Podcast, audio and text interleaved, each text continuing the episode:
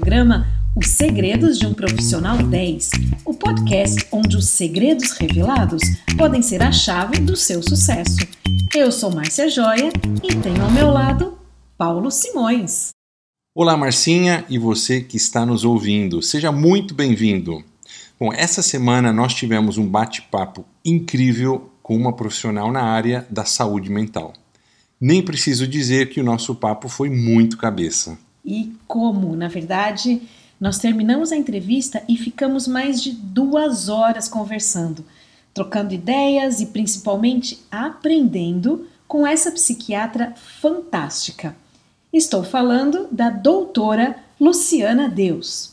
Vamos à entrevista e depois voltamos com comentários finais. Pode ser, Paulinho? Claro que sim. Bora lá! E hoje o nosso papo, a nossa conversa é com a psiquiatra doutora Luciana Deus. Doutora Luciana, muito obrigada por ter aceitado o nosso convite para participar dos Segredos de um Profissional 10. Bem-vinda! Eu que agradeço o convite de vocês. É, o aprimoramento profissional é algo que deve ser constante em nossas vidas e é um prazer poder participar e trazer alguma informação que seja útil às pessoas que possam nos ouvir. Vou começar perguntando o seguinte: quando você era criança e te perguntava o que, que você quer ser quando crescer, o que, que você respondia? Até os cinco anos de idade eu queria ser bombeiro. Quando eu já comecei a ser adolescente, eu fui uma bailarina e tinha paixão pela medicina e já pelo cérebro. A minha paixão sempre foi cérebro e comportamento humano. E chegou um momento na minha vida, aos 15 anos, que fazendo balé, eu fui convidada para ir para um balé uh, profissional e recusei porque a paixão pela psiquiatria, pelo cérebro, pelo comportamento humano, é, sempre foi o, o, meu grande foco. Então, desde muito pequena, eu queria ser psiquiatra. E o que mais te atraía quando você pensava em ser médica, em ser psiquiatra? Na verdade, entender naquela idade é, já é uma idade muito confusa, então você tenta entender a si mesmo e a confusão que está em volta de você do comportamento humano. Eu achava as pessoas muito, no começo, ruins, depois comecei a perceber que as pessoas só eram complexas, só eram profundas e que sempre havia algo por trás daquele comportamento que elas tinham. E isso me interessou. E por que não a psicologia só? Eu quis fazer psiquiatria, que tem a medicina, porque eu comecei a perceber que o órgão como o cérebro como órgão tinha um comprometimento muito grande, tinha um componente importante nesse comportamento humano, que as pessoas já nasciam com algumas predisposições e através da educação e o meio em que elas viviam, havia influência mais sobre essa máquina. Então, estudar o comportamento humano sem estudar o órgão como cérebro me parecia pouco. Nós temos apresentado as habilidades que, segundo a ONU, são habilidades essenciais para um profissional do futuro. E uma das habilidades que foi trazida nesse documento é a inteligência emocional, o autoconhecimento. Qual que é essa importância nas relações no ambiente de trabalho? Importância total, né? Porque você ser inteligente, ter conhecimento, capacidade cognitiva sozinha, não faz com que você use essa inteligência a seu favor e a, a favor daquilo em que você está trabalhando. Nós sabemos que o emocional cega a razão. Então, a emoção inunda no cérebro o lado racional. Então, se você não tiver o equilíbrio da inteligência emocional, a sua inteligência cognitiva muitas vezes vai ser perturbada por essa falta de é, inteligência emocional. Por exemplo, é, raiva, tristeza, frustração, é, são emoções que impedem que o lado racional fique livre para poder fluir. Então, se você não tiver trabalhado uh, o lado da inteligência emocional, provavelmente você vai ter o teu lado profissional, racional, cognitivo comprometido. Como que o nosso inconsciente é, ele afeta a gente através dessas emoções? Como é que se dá esse processo? Para mim, o subjetivismo ele faz parte da história de vida da gente. Todas as nossas experiências de vida estão no subconsciente, no inconsciente. Então, muitas vezes, situações profissionais ou situações é, de, de relações profissionais criam links com esse subjetivismo da nossa vida e você pode interpretar de forma errada, é, buscar objetivos de forma errada, ou seja, ser prisioneiro de, sem ter escolhas por inconsciente. Doutora, então quais é, seriam suas dicas para que essa pessoa pudesse alcançar essa inteligência emocional? Eu acredito que tudo deva ser feito a partir de si mesmo. Primeira dica é autoconhecimento. Como podemos ter autoconhecimento? Fazendo terapia? Sim.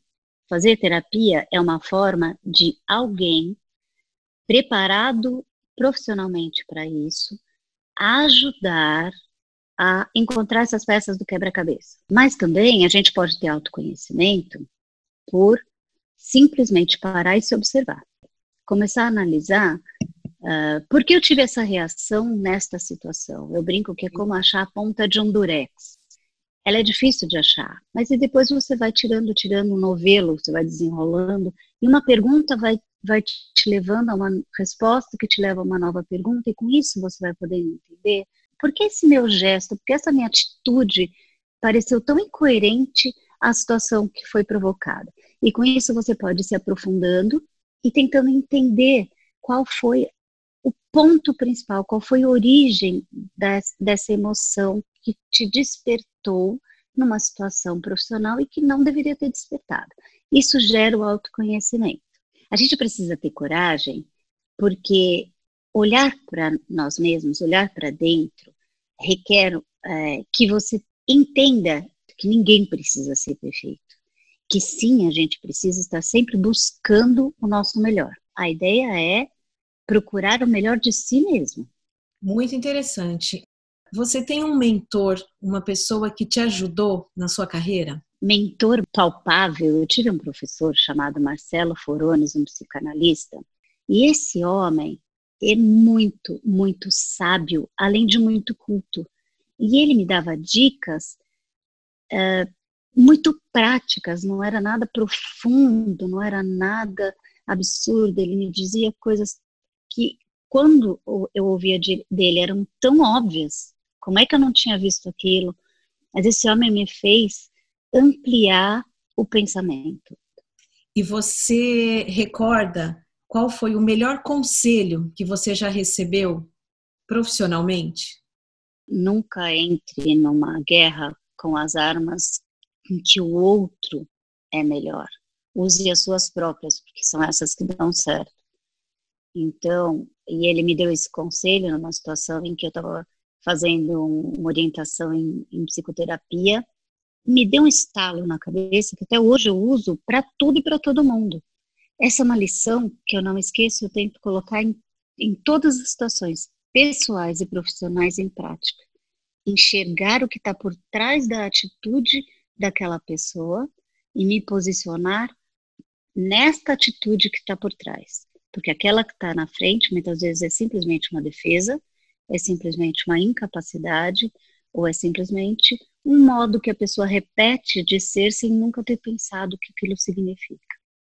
Nossa, muito interessante. Doutora, das suas habilidades, você sabe que você tem, que você é boa. Qual que você acha que mais te ajudou na sua carreira? Eu acho que eu tenho facilidade em me colocar no lugar do outro para poder entender o que o outro está sentindo.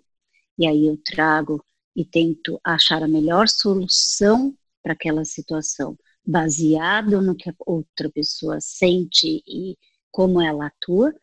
Eu tenho uma grande curiosidade, tenho um grande interesse por conhecimento, então é, eu tenho sede de saber E todos nós temos interesse, gostamos de um desafio, mas tem que ser um desafio que você consiga é, alcançar. Então, isso faz com que, por exemplo, as pessoas me digam: como é que você passa o dia inteiro ouvindo o problema? Como você aguenta? E eu não sinto isso como aguentar. Eu me, eu me renovo a cada consulta, é muito interessante. Acabo o dia cansado, com certeza absoluta. Mas aquela pessoa que está na minha frente, naquele momento, é o meu todo. Eu estou inteiramente naquela situação. Isso hoje tem o nome de flow, que é muito interessante, que eu acho que é uma característica que se você levar para qualquer profissão, ela te faz ser extremamente eficiente, extremamente eficaz e além de tudo, o que é minha grande preocupação, que é saúde mental, é haver um, um renovo, haver um gasto energético menor do que se você tivesse simplesmente gastando energia o tempo inteiro para trabalhar, para resolver problemas, para lidar com liderança ou liderado. Doutora, carinhosamente, eu vou te chamar de doutora Lu Deus. Você realmente é um profissional 10, por isso está com a gente hoje no nosso Segredos de um Profissional 10. E eu quero fazer agora com você um jogo rápido. Então vamos lá. Um hobby. Plantar. Um esporte. Tênis. Uma coisa interessante que poucos sabem sobre você. Eu sou preguiçosa. Um lugar para férias. Hoje em dia, Fort Lauderdale. Um cantor ou uma banda. Queen. Uma palavra que te define. Complexo. Que time você torce? São Paulo. Doutora Luciana Deus, muito obrigada por ter participado com a gente dos Segredos de um Profissional 10.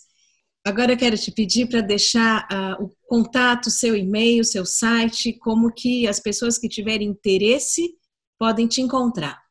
Bom, eu estou aqui em São Paulo, capital, na região de Moema, meu consultório. O telefone de lá é 5535-6072. Meu e-mail,